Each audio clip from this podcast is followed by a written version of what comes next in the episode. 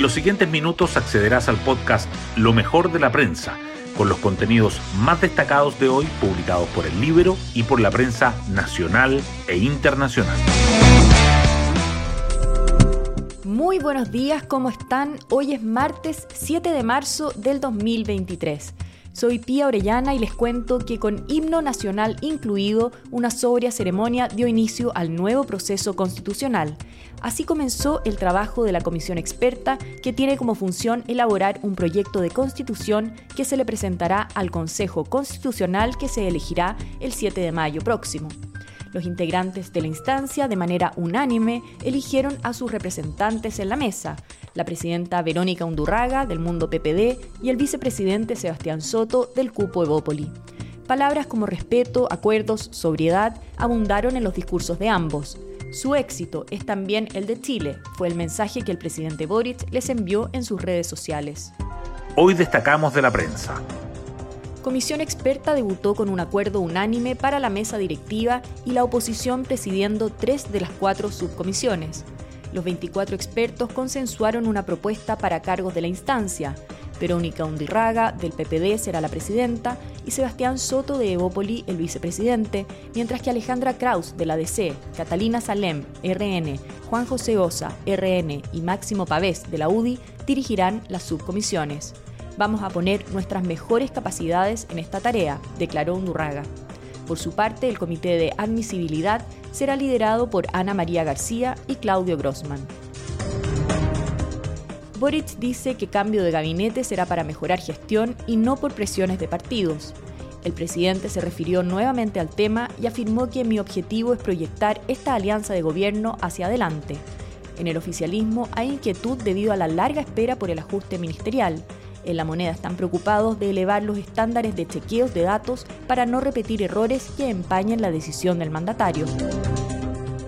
Gobierno calcula que ISAPRES tendrán que devolver hasta 1.400 millones de dólares a afiliados. El Ministerio de Salud se reunió con parlamentarios para presentar el plan para abordar el fallo de la Corte Suprema sobre la tabla de factores. Calcula que los montos a reembolsar van desde 1.260 a 1.400 millones de dólares, este mes se presentará una ley corta que daría plazo de 24 meses para que las aseguradoras hagan el pago y prohibiría el retiro de utilidades hasta completar la devolución. El expresidente de Colombia, Juan Manuel Santos, de visita en el país, destacó el retorno de Chile al Banco de Desarrollo de América Latina como una buena señal para la cooperación regional, pero advierte que la región aún debe luchar contra la polarización que afecta a varios de sus organismos comunes.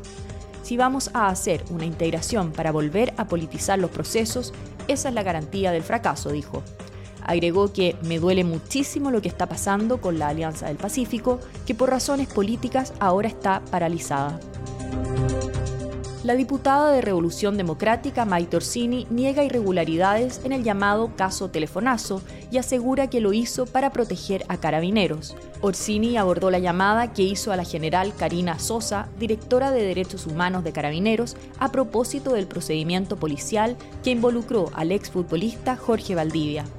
Fue para intervenir a favor de las policías, dijo. La periodista Farid Serán renunció a la presidencia del Consejo Nacional de Televisión. Tras un año de gestión y a un mes del inicio de la franja electoral, anunció que abandona un cargo en el que no se pudo llevar bien con sus pares.